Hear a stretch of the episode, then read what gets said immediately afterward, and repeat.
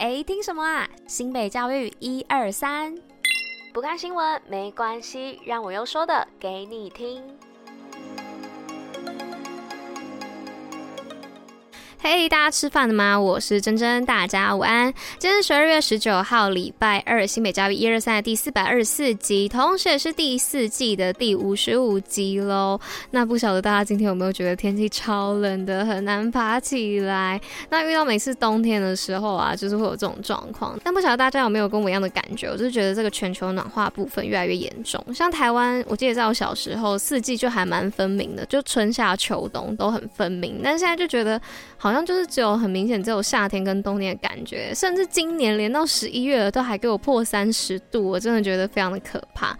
所以大家要认真的保护我们的地球，要爱环保，也要落实我们的永续指标 SDGs。这不是我们常常在讲吗？就是因为要提醒大家。好啦，那今天是这个新北趴趴造的部分，就让我们继续听下去吧。Go。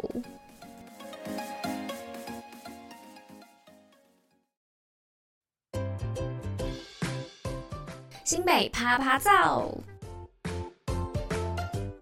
好的，那来到今天新北爸爸造的部分呢，又是来跟大家分享新北欢乐椰蛋城的活动，就是椰蛋祝福小卡抽奖活动。那椰蛋城呢，就是非常非常多的活动邀请大家参加。那圣诞节呢，也真的快到了，所以呢，赶快到椰蛋城传递温暖的祝福吧。那现在呢，你只要写下属于你的祝福小卡，就有机会抽到椰蛋巨星的椰蛋祝福哦。那活动时间呢，直到我们平安夜哦，十二月二十四号。那地点呢，就是在。市府大厅一楼的联合服务中心前的电梯旁哦，那欢迎大家呢到现场留下耶诞祝福，一起参与抽奖吧。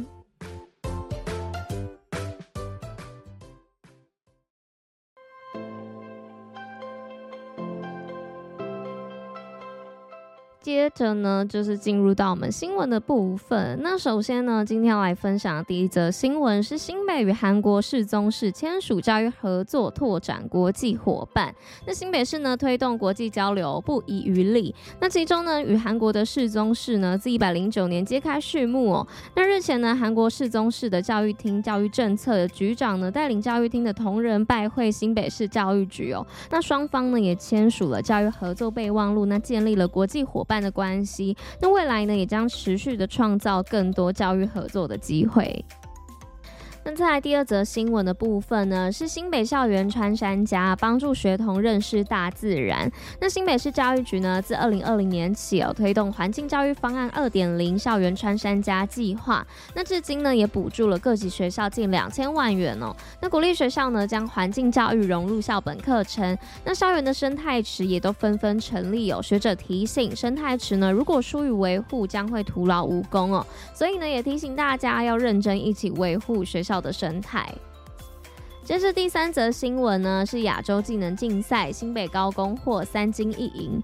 那二零二三亚洲技能竞赛呢，于日前在阿拉伯联合大公国阿布达比落幕哦。那台湾代表队呢，在竞赛当中获得十二金六银四铜三优胜，总成绩呢是排名第一名哦。那其中呢，新北高工就囊括了三金一银哦。那青年组呢获得一金一银，青少年组呢则荣获两面金牌的好成绩哦。那新北高工的校长也有表示，五位技能竞赛的国手这一次代表国家参赛，可以说是一生只有一次的机会，确实需要好好把握。最后呢，来到今天第四则新闻的部分，是新北活化高中职校园，打造多功能学习空间。那新北市呢，积极协助三十九所的公私立高中职学校进行空间活化改善计划。那结合校内的课程与特色呢，打造具有公共性质的多元情境教室或是特色学习空间。那有效的活化低度使用空间哦，让学习环境更优质。那教育局表示呢，已经累积完成了三十九校一百六十四件的空间活化。那其中公立学校呢，已经全数完成改造。那一百一十二年度呢，更扩大补助私立高中职十三校。那未来也将持续的协助进行校园改造，打造校园空间的新风景。今天五四三什么？OK，那来到今天五四三的部分，那今天五四三要来跟大家分享什么呢？今天要来分享的就是瓦萨比到底是用什么做的？那当我们吃生鱼片或是寿司的时候啊，餐盘上总是会配上一段绿色的膏状物哦。那我们通常呢称之为芥末，那大家更熟知的说法呢就叫做瓦萨比哦。但其实严格来说呢，我们常吃到的那个绿色芥末啊，并非是山葵，而是有相似气味的辣根所仿制的绿芥末。那至于我们吃的瓦萨比呢，是用什么做的呢？那山葵呢，也称为山芋菜哦。那具有刺激鼻窦的香辣味道，可以提升食物的鲜味，所以常常呢被作为调味料的用途哦。那用法呢是将山葵的筋磨碎。那新鲜的瓦萨比酱呢，大概只能保鲜十五分钟。那随着日料的普及哦，山葵的种植也逐渐的繁荣。那但山葵的种植条件比较苛刻一点，需要生长在无污染的水质当中。那最适合成长的温度呢是二十一度哦，那需要种植超过一年才能够收成，所以照护上呢很不容易，那价格也不菲。因此呢，市面上流通的瓦萨比啊，大部分是使用类似萝卜的十字花科植物辣根与绿色食用色素调制而成的仿制品哦。那由于辣根呢是白色的，所以使用辣根制作的瓦萨比酱呢，通常会添加色素来增色哦。那也会使用淀粉来增加它的稠度。